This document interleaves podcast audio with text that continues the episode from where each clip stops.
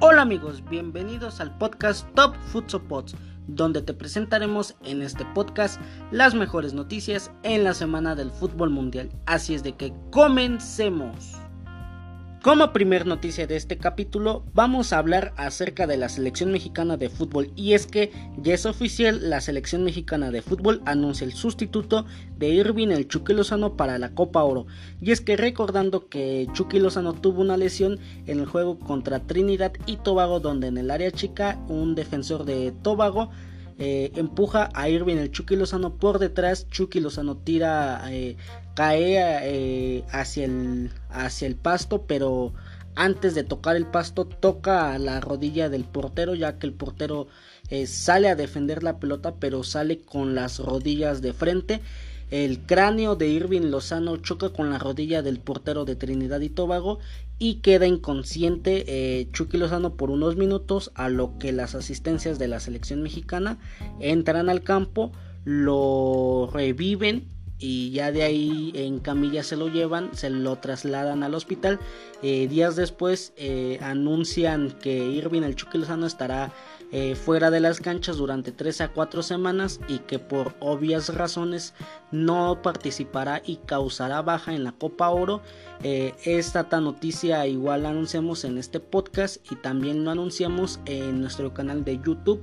que nos encuentras en las redes sociales y en YouTube como Top Futso. En YouTube estamos cubriendo igual noticias, estamos dando exclusivas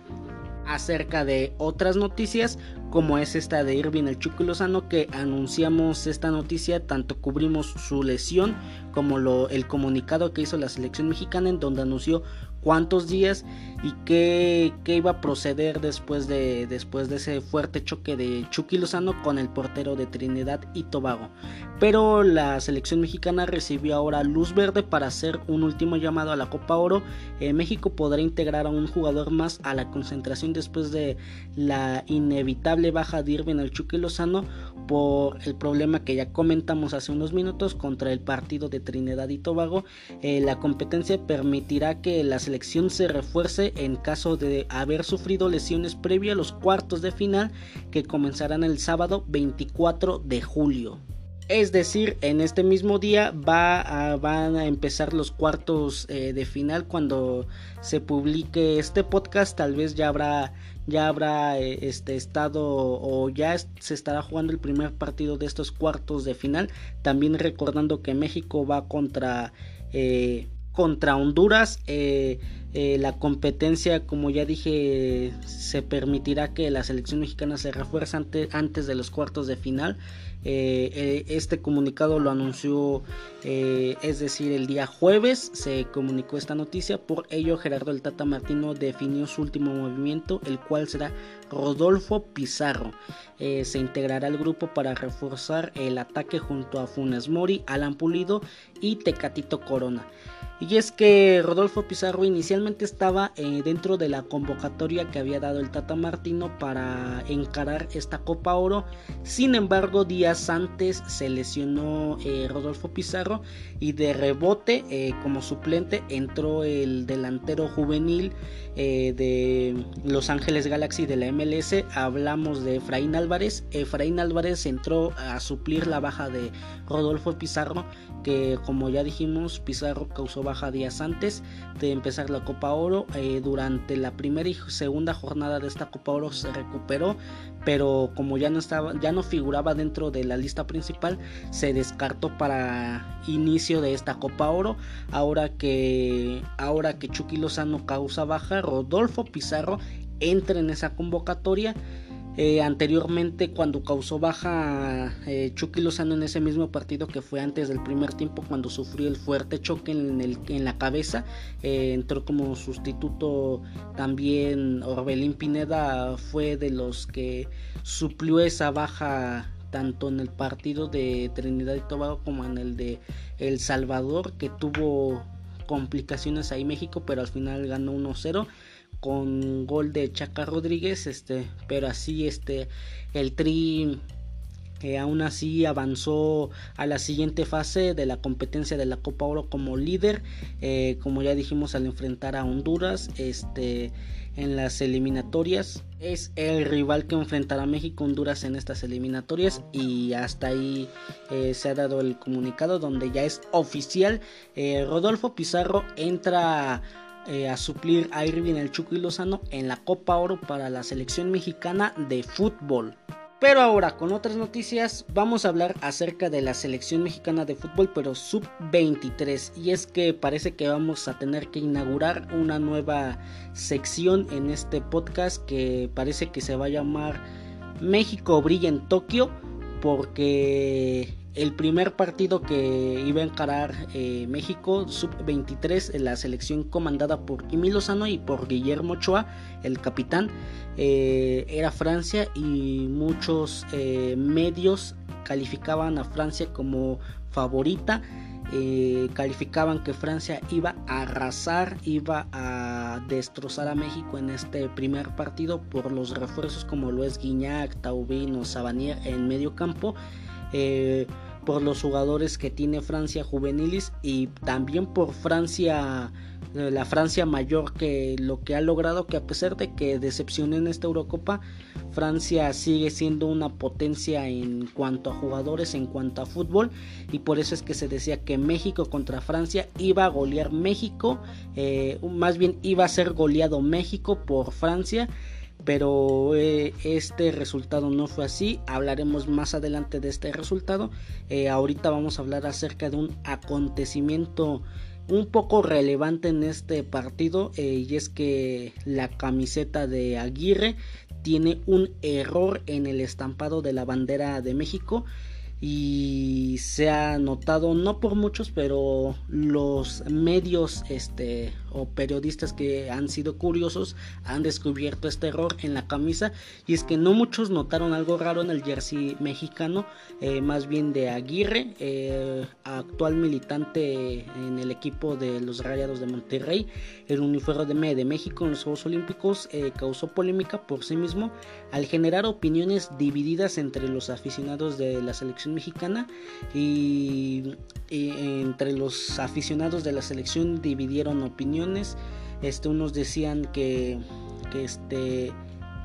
para la que hubiera una sanción para la marca que que eh, hizo estos jerseys. Eh, unos dijeron que haya una multa, una sanción para esta empresa que hizo los, el jersey mexicano y que se equivocó. Eh, en la bandera de en la bandera mexicana otros disminuyeron la polémica o el problema y dijeron que no había problema que si es si, si, si es un error pero que no había tanto problema no era para agrandarlo más pero es que sin embargo hubo un acontecimiento peculiar con la camiseta de Eric Aguirre donde encendió las redes y es que el mexicano salió al campo y atrajo las miradas por un pequeño e, pero importantísimo error en su jersey y es que increíblemente pero cierto la bandera estaba al revés eh, en el jersey de Eric Aguirre es decir estaba primero el rojo luego el blanco luego el verde. Cuando todos sabemos que es primero verde blanco y rojo eh, pero así es la bandera de Eric Aguirre en, en, su estampado estaba al revés y es que la marca china Li Ning encargada de crear la equipación de la delegación mexicana ahora es altamente criticada en redes sociales por este descuido y error en el estampado de la, del jersey de Eric Aguirre. Eh, sobre todo hay varios que varios este, aficionados que están ofendidos porque se les hace un insulto el poner la bandera mexicana al revés. Eh, repito, otros disminuyeron el problema, dijeron que no había problema, pero esto es lo que, lo que causó mucha polémica al inicio del encuentro entre México contra Francia. Pero eh, repito, este no pasó a mayores. Eh, dejaron jugar a Eric Aguirre, aún así, este eh, y nada, hasta ahí. Ahora vamos a comentar el partido, el minuto a minuto o, eh, o lo más relevante en el partido que pasó entre México sub-23 y Francia sub-23 en los Juegos Olímpicos de Tokio 2020 donde parece que México brilla en Tokio. Y es que vamos a empezar y parece que México, eh, a pesar de que muchos ponían a Francia como favorito, México goleó a Francia eh, en el primer partido y dio un golpe de autoridad en estos Juegos Olímpicos Tokio 2020 y es que los aficionados disfrutaron de un juego de de exhibición eh, tanto técnica como futbolísticamente por parte de los seleccionados por la selección mexicana este no pudo haber un mejor arranque un arranque imposible no se pudo soñar. Eh, la selección mexicana dirigida por el Jimmy Lozano ofreció una increíble actuación en el campo del Tokyo Stadium donde los goles y la polémica llegaron en el segundo tiempo y es que como Alexis Vega, Sebastián Córdoba, Antuna y eh, Erika El Mudo y Eduardo El Mudo Aguirre este, eh, le dieron los primeros tres puntos a la selección mexicana en la fase de grupos con goles impresionantes eh, ante el debut de Francia. Este, la contundencia del cuadro tricolor se vio marcada por por, por, cuatro goles se vio una gran contundencia en ofensiva pero aún así este también Francia pudo llegar a anotar un gol de penal producto de una barrida de César Montes quien generó un penalti a favor de los franceses, quien lo ejecutó André Pierre Guignac. Eh, parece que el México francés, eh, por decisión del mismo, no festejó el gol, más bien pidió perdón por anotar eh, gol al seleccionado mexicano. El Tri dominó, goleó y gustó, dio un contundente mensaje a quienes lo ponían en desventaja en un grupo donde todavía le espera Japón y Sudáfrica, donde este podcast se publica el sábado, al otro día, es decir, este domingo, domingo 24, 25 de julio a las 6 de la mañana eh, jugará México contra Japón. Repito, México contra Japón 25 de julio a las 6 de la mañana eh, va a jugar México contra Japón, México contra el anfitrión. Eh, y después le tocará contra Sudáfrica, le tocará a las seis y media de la mañana. Este parece que México contra Francia fue un partido que se trabajó eh, desde inicio hasta el final, aunque hubo hubo como ya repito un gol en contra. Aún así México gustó y goleó, eh, pero todavía le falta recorrido a México en estos Juegos Olímpicos de Tokio 2020 pero por lo que exhibió en este primer partido me parece que fue muy muy agradable y me parece que dejó una muy buena impresión en su primer partido eh, la selección mexicana de fútbol. Ahora vamos a pasar con el minuto a minuto acerca de la selección mexicana de fútbol y los acontecimientos relevantes en este partido de México contra Francia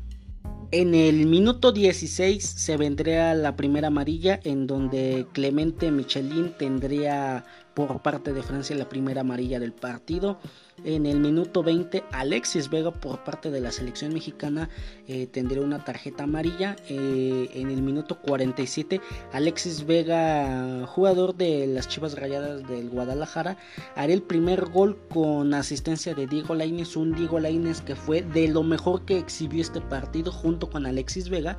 Este Diego Lainez eh, recibía la pelota, le tocaban la pelota y encaraba, desbordaba, retaba a los defensas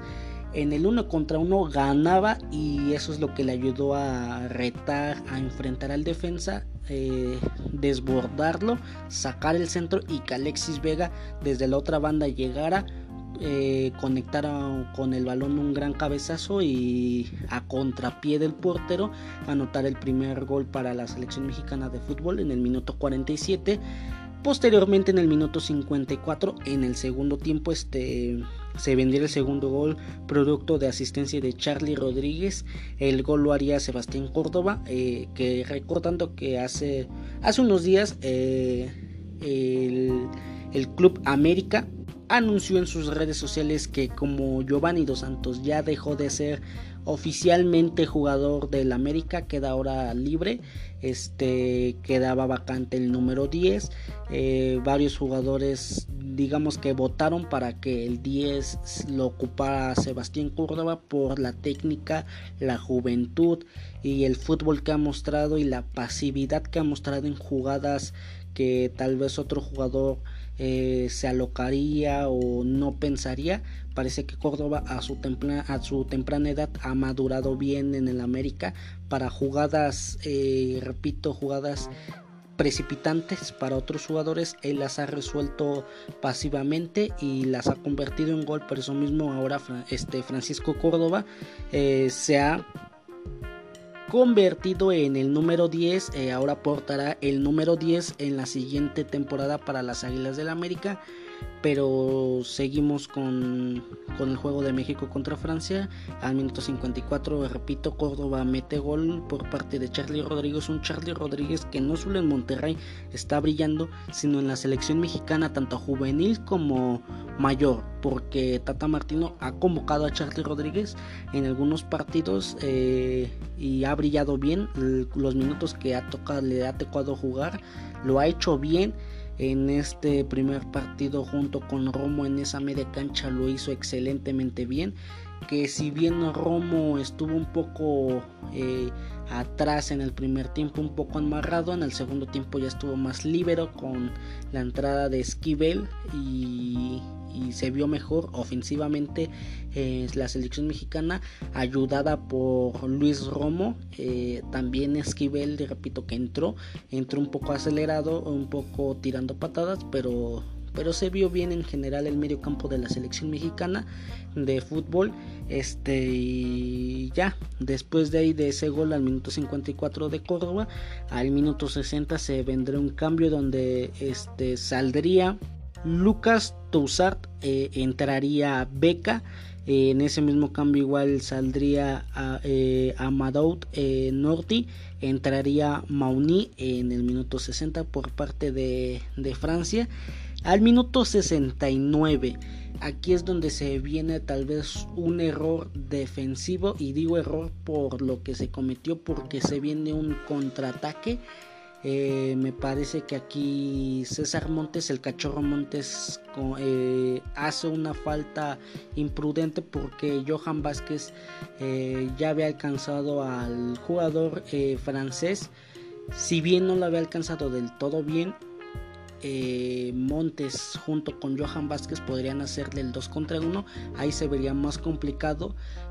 para el jugador francés este salir de, de esa jugada, pero sin embargo entrando al área chica César Montes eh, se barre, el jugador espejea que viene César Montes con velocidad y, intuye que se va a barrer eh, César Montes, el cachorro Montes, lo que hace pues lo que hace digamos casi todos los jugadores cuando intuyen que les van a cometer una falta en el área chica. Eh, aflojan el cuerpo. Esto causó que fuera, fuera penal. El árbitro pita penal a favor de la selección de Francia. Eh, al minuto 69, André Pierriña cobra el penal para hacer el 2 a 1 momentáneamente. Este Ochoa por poco y lo ataja, se le escurre entre las manos, pero al final terminó siendo gol. Este, en ese 2 a 1 momentáneamente se le complicó a México y todos los mexicanos decíamos tal vez si puede remontar o empatar y después remontar la selección francesa o tal vez si Jimmy Lozano se va a echar para atrás va, va a meter otro defensa o, o, tal vez si va a ser una línea de 5 eh, lo clásico que hacen los técnicos eh, mexicanos, o bueno, que están al frente de la selección mexicana, o lo clásico que se ve en la Liga MX es de que cuando ya ven que un equipo se, le, se va acercando en el marcador y que está jugando bien por unos minutos, se echan hacia atrás. Sin embargo, aquí eh, fue de lo mejor que pudo hacer este eh, Jimmy Lozano porque después de este gol del minuto 69 al minuto 72 se vienen cambios, se vienen cambios de jugadores y me parece que fue en el minuto adecuado y los cambios adecuados porque no, no se vio echado hacia atrás, más bien se vio echado hacia adelante. Al minuto 72 sale Diego Laines de un partido excelente, Diego Laines que corrió, desmarcó, centró, encaró, retó a los defensas, eh, pero sale el minuto 72 ya desgastado, entran piernas frescas con Uriel Antuna, jugador que igual encara, trae potencia, eh, trae velocidad y no le da miedo centrar, encarar, recortar. Y se desmarca muy bien. Entró Uriel Antuna casi con las mismas condiciones. En ese mismo minuto 72 sale Córdoba, igual de un gran partido este, y entra Esquivel. Entra Esquivel, repito, un poco acelerado, pero eh, se vio dentro de lo que cabe bien, fue de lo mejor. Eh, recordando que Esquivel es de los pocos jugadores que llevan un proceso con Jimmy Lozano desde el inicio, desde categorías un poco más inferiores. Entra este Esquivel al minuto 72, al minuto 75 eh, se viene María por parte de Francia, por parte de Anthony Cassi, al minuto 79 se viene un cambio de, de Francia en donde sale Florian Taubin y entra Nathaniel Mbokú. Eh, aquí Florian Taubin eh, me parece que entró flojo en el partido, no se, no se mencionó tanto en el partido ni como en este podcast donde estamos hablando del minuto a minuto o de lo más relevante en el partido. No se mencionó porque no fue alguien significativo, alguien que complicara en el sector de Sánchez. No fue alguien que, que complicara la defensa, no fue alguien que desmarcara, encarara, no fue alguien, no tuvo un partido esperado. Esperado porque con la calidad que exhibió eh, con la selección francesa cuando le tocó ser campeón del mundo, con la calidad que exhibió con el Marsella. Eh, se esperaba que hiciera un buen partido, sin embargo entró flojo y no solo él, entró igual el, refuerzo de mayor edad por parte de Francia, Savanier, entró igual flojo. Me parece que André Pierre Guignac eh, es el único de los tres refuerzos por parte de Francia que entró con garra, con con autoridad, con, con, liderazgo. Eh, la verdad me parece que André Pierre hizo una buena labor en la delantera, en la ofensiva pero no se puede decir de estos dos refuerzos de mayor edad de la selección de Francia, de Taubin, que repito no tuvo relevancia en el partido. Eh, prueba de ello sale al minuto 79 este, por, en Bucá. Eh, un minuto después, es decir, al minuto 80, Uriel Antuna eh, por parte de Alexis Vega, que de lo mejor en el partido, este, Alexis Vega da asistencia, Antuna recorta desde su banda derecha, recorta hacia el centro, saca un zurdazo, pega en el poste y entra. A lo que Antuna, a mi parecer, Antuna solamente 8 minutos de haber entrado, este hace un gran gol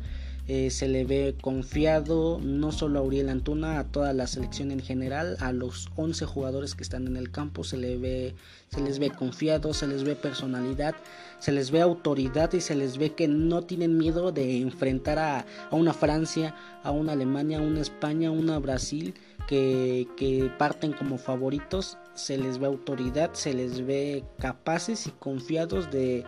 del juego que traen y de sobre todo las condiciones que, tienen y que representa ser eh, seleccionado por parte de México en unos Juegos Olímpicos. Este minuto 80 Uriel Antuno por parte de Alexis Vega con asistencia. Minuto 84 sale Alexis Vega y entra Roberto El Piojo Alvarado e igual un jugador de la máquina cementera que igual sabe y tiene técnica y, tiene mucho fútbol que ofrecer. Este, de ahí de ese minuto 84. Minuto 88 eh, viene otro cambio por parte de la selección mexicana de fútbol. Sale Henry Martin que si bien no se mencionó, no se menciona en todo, en todo este minuto a minuto, hizo labor de sacrificio, me parece que tuvo un buen partido, no fue el mejor ni fue un jugador relevante, en el partido, pero me parece que hubo varios desmarques, varias, varias, varios minutos en donde fue a presionar al arquero, mm, donde complicó a la defensa, repito, con sus desmarques, con labor de sacrificio, físicamente reteniendo la pelota para que lleguen los, los laterales como lo fue en el principio Laines, como lo fue Alexis Vega, como lo fue eh, casi al final Antuna, Roberto Alvarado. Me parece que hizo una muy buena labor de sacrificio Henry Martín, a pesar de que no haya dado asistencia a gol. Pero me parece que el delantero de las Águilas del América hizo, hizo buen, buen partido de, en general dentro de lo que cabe. En su lugar entra Eduardo El Mudo Aguirre al minuto 88. Minuto 90 ya para terminar, últimos minutos, sale Anthony Cassi, entra Maxence Bart por parte de la selección francesa. Y solamente que medio minuto, 30 segundos después de que, de que, de que se haga este cambio por parte de la selección francesa, viene el gol y último gol de la selección mexicana eh, de Eduardo El Modo Aguirre. Este Eduardo, como repetimos, entró en el minuto 88, dos minutos después, primer pelota que toca, primer pelota que la manda a guardar al fondo de las redes, este, al fondo de la red, este Modo Aguirre se desmarca muy bien,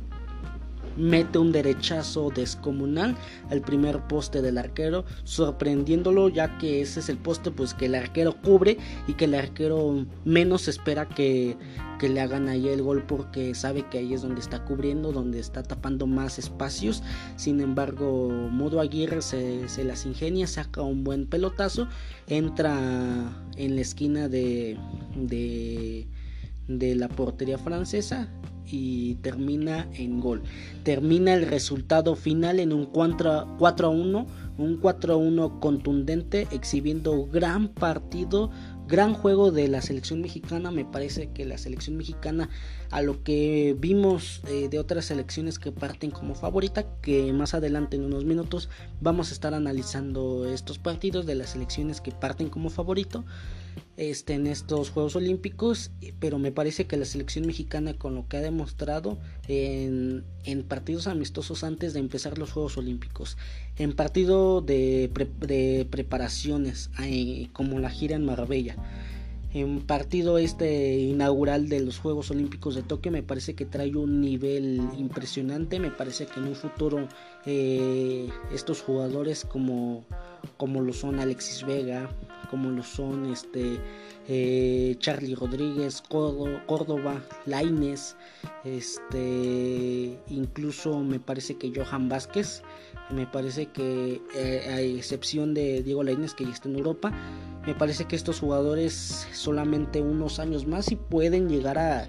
caer a Europa y a una liga competitiva como lo es la Serie A o la Premier League por, o la Liga Española por lo que están exhibiendo. Esperemos si lleguen por el momento una liga refrescante como una Eredivisie, una, una liga de Bélgica, una liga portuguesa para que se fogueen primero con,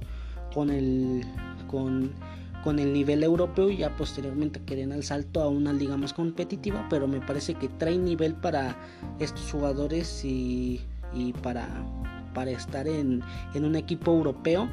y me parece que hace un buen inicio la selección mexicana de fútbol. Me parece que eh, es un como lo que se ha visto en este primer partido, lo que ha exhibido y el juego y el liderazgo de los jugadores, personalidad y la frialdad de encarar los partidos de Jimmy Lozano. Me parece que esta selección está para competir por una medalla no serían pronósticos adelantados el decir si de oro, plato, bronce, pero me parece que una medalla se lleva a México en estos Juegos Olímpicos. Este, a mí me encantaría que la final fuera Brasil-México, recordando esa final del 2012 en Londres, donde México hace historia de la mano del flaco Tena, este, consiguiendo la medalla de oro, también de la mano de Oribe Peralta este, y me parece que pues, a lo que se ha exhibido son las dos selecciones favoritas para llegar a la final. Favoritas y nada, hasta ahí el resultado. este, sigo reiterando: México juega 25 de julio, domingo 25 de julio a las 6 de la mañana contra Japón, el anfitrión. Este, y nada, este, eh, ahora seguiremos eh, analizando los siguientes partidos de, esta Copa, de, esta, de estos Juegos Olímpicos. Este, vamos a analizar a las selecciones favoritas que parten como favoritas y, en estos Juegos Olímpicos. y nada, en el grupo B jugaría Nueva Zelanda contra Corea del Sur, donde Nueva Zelanda gana 1 a 0. Este, en este mismo grupo B, Honduras eh, juega contra Rumania, donde Rumania gana 1 a 0. Igual, este, de este eh, grupo B nos vamos al grupo C, donde se vendría una selección que parte como favorita, como lo es España. Este, se jugaría el España contra Egipto. Eh, España que tiene varios jugadores este, que jugaron la Eurocopa, como lo es Pedri o Yarzabal, como lo es Olmo, este, grandes jugadores que repito jugaron esta, esta Eurocopa y que no han descansado y se pasaron directamente a los Juegos Olímpicos. Por eso mismo es de que se espera que España o antes de estos Juegos Olímpicos partió como favorito para algunos sigue siendo favorito a pesar del resultado de este partido y a pesar de la selección eh, que, que, que, tuvo enfrente y que no pudo ganarle. Y es que Egipto contra España empataron 0 a 0 sorpresivamente. En el siguiente partido Argentina, otra que igual parte como favorita por más sobre todo con lo que se ha ganado últimamente para la albiceleste como es la Copa América, como ya todos sabemos, con gol de Ángel Di María, asistencia del nuevo jugador del Atlético de Madrid, Rodrigo de Paul. Este, esta noticia de la Copa América y el fichaje de Rodrigo de Paul por el Atlético lo dimos en, en dos podcasts o tres podcasts anteriores. Este, por si quieres enterarte del tema más a fondo, eh, puedes revisar nuestros podcasts anteriores y ahí está esa noticia de la Copa América eh, que fue ganada por la albiceleste y del fichaje de Rodrigo de Paul. Pero ahora parece que la Argentina sub-23 eh, parece que, que no tiene como tal forma porque Argentina se enfrentó contra Australia donde Australia le ganó 2 a 0 a Argentina 2 a 0 le ganó a Australia eh, Argentina sub-23 y nada Argentina era uno de los amplios favoritos para estos Juegos Olímpicos pero pierde contra Australia y nada, ahora nos pasaríamos del grupo C, nos pasaríamos al grupo, al grupo D, este, donde jugaría Irlanda contra Arabia Saudí, donde Irlanda gana 2 a 1 a Arabia Saudí. De ahí vendrá un partido de dos selecciones que igual como España y Argentina parten como favoritas me parece que a lo que se exhibió Brasil y Alemania, que es de los que estamos hablando, Brasil y Alemania, eh, la única favorita es Brasil. Alemania hizo un, hizo un juego desastroso, también en la defensiva muy desubicada. Este, solamente en el primer tiempo ya iba ganando 3 a 0 eh, Alemania con goles de, bueno, con más bien un hat trick de Richarlison eh, jugador que actualmente milita en el Everton este, y que parece que, que no descansa este delantero. Este, ahora hizo un hat trick jugando, desmarcándose, eh, igual retando a la defensa alemana que repito pareció una defensa desubicada. Dejaban entrar a Richarlison como si no hubiera defensas, como si, eh, como si los defensas no, no supieran su posición, no supieran la peligrosidad que tiene Richarlison y Richarlison les terminó eh, anotando tres goles en el primer tiempo. En el segundo tiempo Alemania parece que alzó la cabeza un poco, anotó dos goles. Este eh, momentáneamente en el segundo tiempo 3 a 2 y parecía que Alemania podía empatar y tal vez y hasta remontar porque cuando Alemania anota todavía faltaba partido, faltaban 10, 13 minutos aproximadamente, pero en los últimos minutos Brasil anota un tanto más, un gol más, el resultado termina quedando 4 a 2 y más allá del resultado me parece que Brasil pudo llegar a anotar otros 3 goles sin problema, terminar siendo una goleada para Alemania. Y me parece que Brasil ya en los últimos minutos aflojó, se relajó y por eso mismo ya no tuvo tanta contundencia en el arco alemán que estaba protegido por Müller, pero Me parece que Brasil, repito, en los últimos minutos aflojó. Este ya ya terminando el partido anota el último gol, este y nada, me parece que Brasil a lo que se exhibió como Alemania como una defensa desastrosa, como Argentina perdiendo 2 a 0 contra Austria, España empatando 0 a 0 contra Egipto, me parece que las favoritas Francia perdiendo por goleada contra México 4-1. Me parece que las favoritas entonces son Brasil y, México para llevarse medalla. En tercer lugar me parece que quedaría como favorita España a pesar de que empató. Fue de las, fue de las selecciones que parten como favoritas que aunque empató exhibe un juego regular aceptable pero no tiene contundencia en, en la definición en la ofensiva. Este, me parece que estuvo bien. Este. Eh, Brasil en lo que mostró eh, no, si quiere llegar a la final eh, cuando esté ganando no necesita aflojar y necesita seguir teniendo contundencia y ese buen juego porque Alemania ahorita fue Alemania para después puede, puede en las rondas preliminares tocarle una España, tocarle una Argentina y sorpresivamente le pueden, lo pueden hasta eliminar o sorpresivamente en la final y pues, se puede dar el Brasil, eh, Brasil y si Brasil afloja México le termina ganando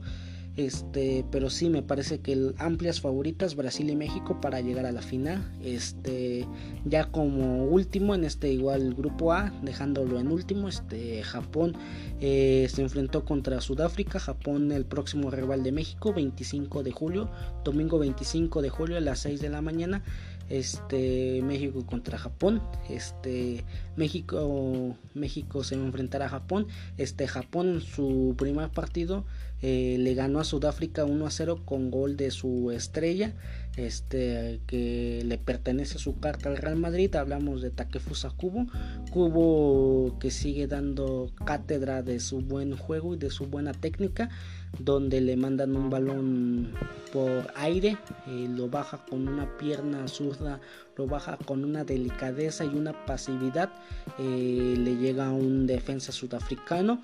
recorta hacia su perfil, a su perfil bueno y saca un, un gran zurdazo que eh, pega poste y se, se, mete. La verdad es que fue un buen, un gran gol.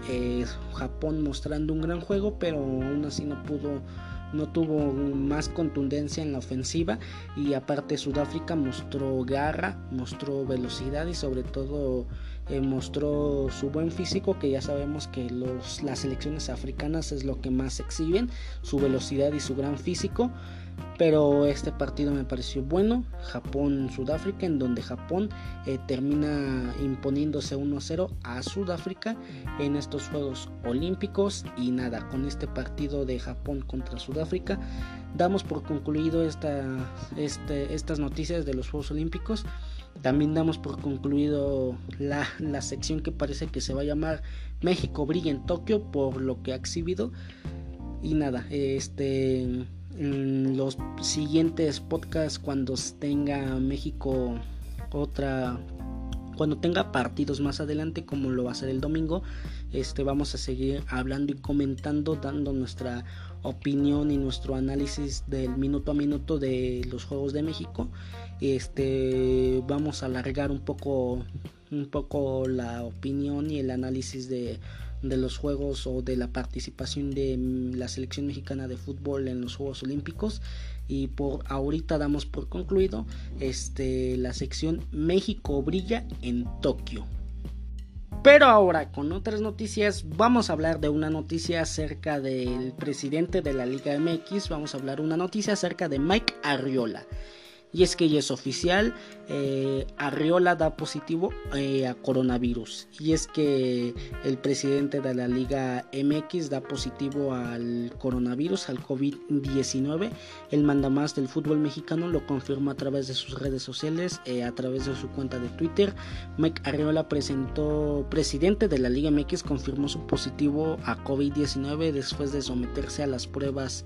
de rutina. Y es que dijo que en esta misma semana a mitad de semana se hizo las pruebas PCR donde dio positivo por COVID-19. Este ha dicho que está que este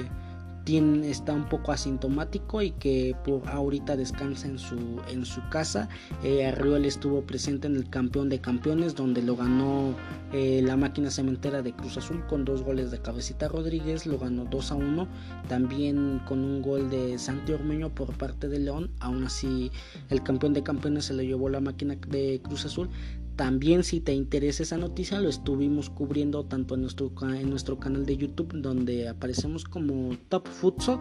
y también lo cubrimos en este, en este podcast. Este está en los capítulos anteriores lo cubrimos esta noticia del campeón de campeones junto con el balón de oro. Igual si te interesa descubrir quiénes fueron los ganadores del Balón de Oro de la Liga MX, este, o quiénes son los convocados para el partido del Juego de las Estrellas entre la Liga MX y la MLS. Eh, puedes checar nuestros podcasts anteriores, ahí está toda la información, hablamos mucho más a fondo. Y nada, este seguimos con esta noticia de Mike Arriola. Este estuvo presente en el campeón de campeones, este juego que dio el banderazo al inicio de la nueva temporada en el fútbol mexicano. Este en esta misma semana, bueno, en este fin de semana atendió varias entrevistas desde su domicilio para hablar acerca del torneo que se va eh, recordando que el torneo pasado se llamó Guardianes eh, el torneo Guardianes este, este torneo se va a llamar Grita México Apertura 2021, así se va a llamar, ya no se va a llamar Guardianes. Eh, ahora se va a llamar Grita México y en el fin de semana Arriola dio entrevistas eh, acerca de este nuevo nombre eh, de, de, la Liga MX y nada, así es oficial. Mike Arriola da positivo a COVID-19.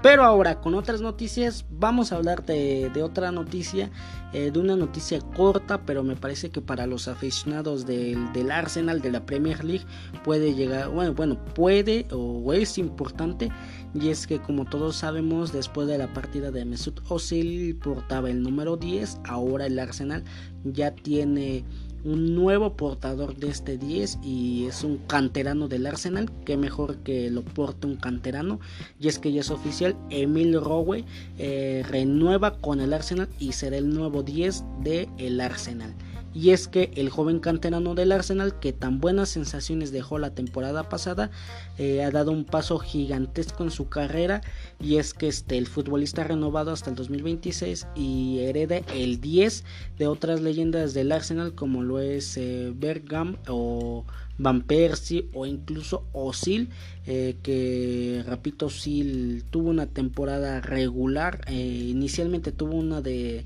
una temporada fantástica inicialmente cuando llegó al Arsenal después tuvo una temporada las, las temporadas que después tuvo fueron un poco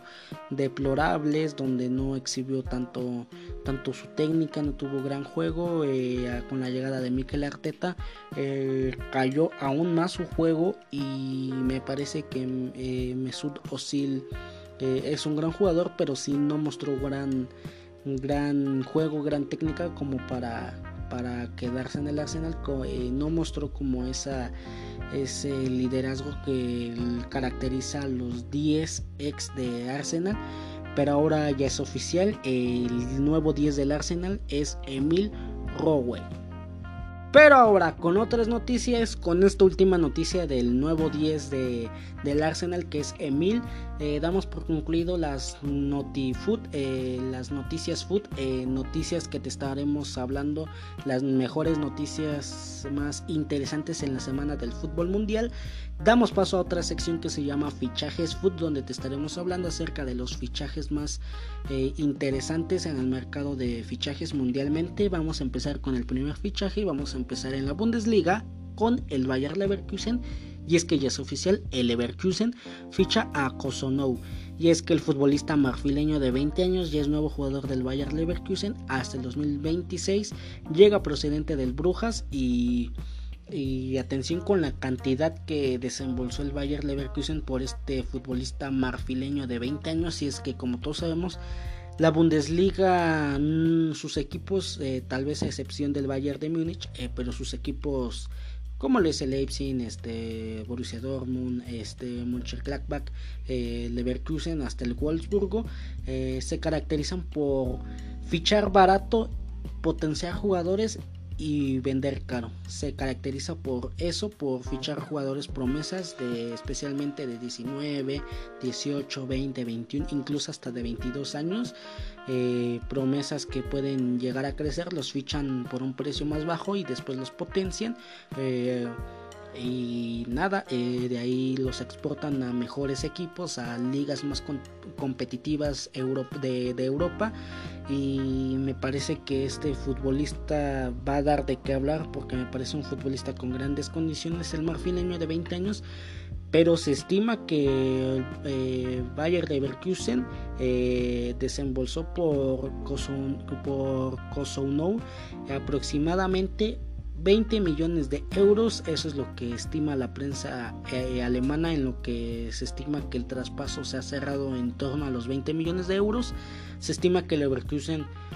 este, desembolsó esa cantidad. Eh, también el Leverkusen en anteriores podcasts recordamos que también fichó al, lateral de Países Bajos, el neerlandés este, Baker lo fichó por aproximadamente 10 millones de, euros. Eh, también fichó a portero a Andriy Lunev, este Lunev que llega procedente del San Petersburgo como agente libre eh, del Zenit y ahora ficha a Kosounou por 20 millones de euros, así ya es oficial. Kosounou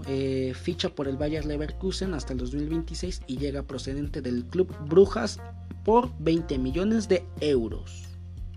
Pero ahora con otras noticias y con otro fichaje ya oficial vamos a hablar de los Pumas de la UNAM de la Liga MX y es que ya es oficial fichan a Cristian Batocchio como su nuevo mediocampista. El jugador argentino hizo su primera aparición para la prensa como nuevo jugador auriazul. Pumas presentó a Batocchio como refuerzo en el mediocampo para disputar el Apertura 2021.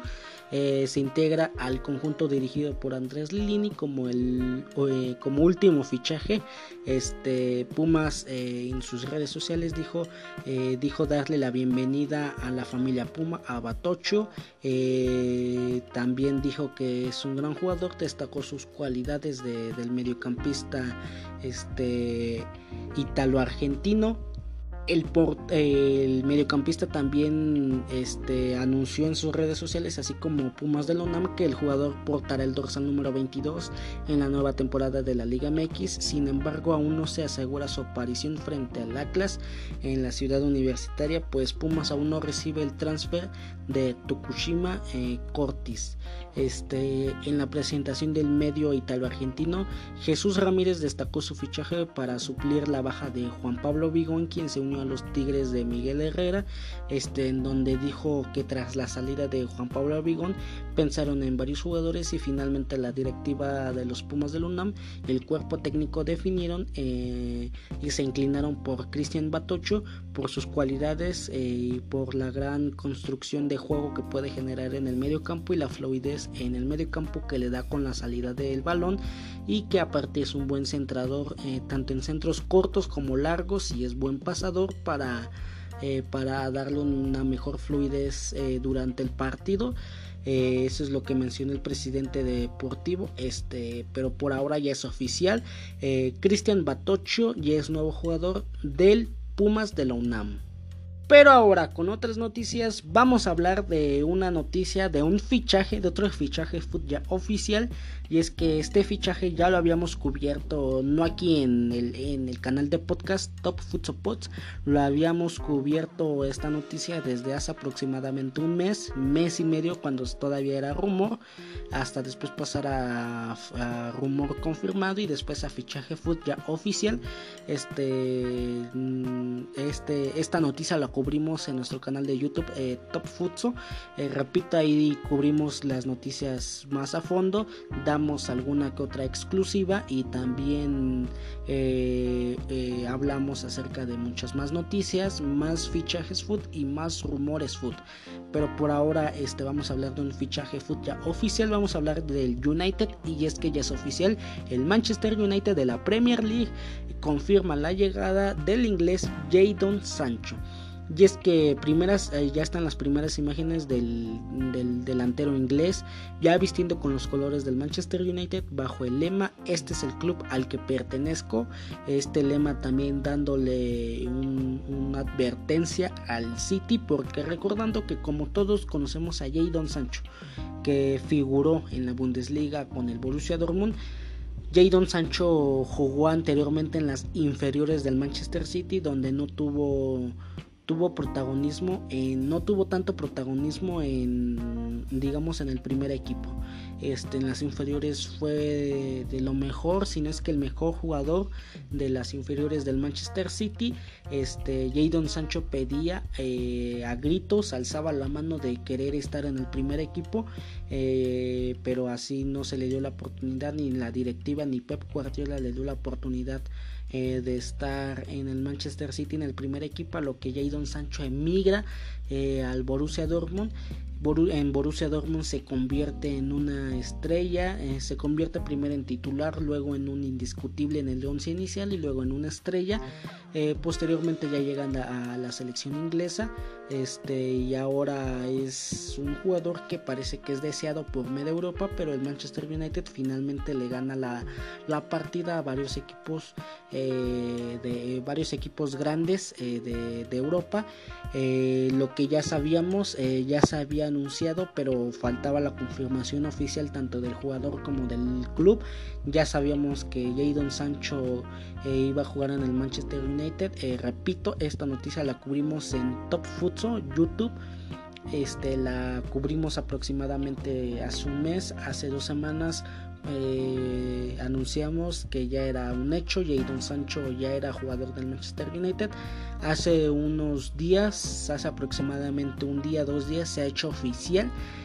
en donde ya Jadon Sancho es nuevo jugador del Manchester City. Este parece que vuelve a casa es decir, a Manchester y al lugar donde pertenece, donde así lo dijo. Eh, dijo estar eh, viviendo un sueño, por eh, llegar al Old Trafford. Este, hasta el momento parece, bueno, es el fichaje más caro del verano. Eh, Jadon Sancho firma hasta el 2026 con opción de ampliar un año más, es decir, hasta el 2027. Llega del Borussia Dortmund y las expectativas son muy, pero muy altas en este fichaje. Eh, ahora le tocará demostrar si esas expectativas las cumple o esas expectativas se quedan en eso, en expectativas.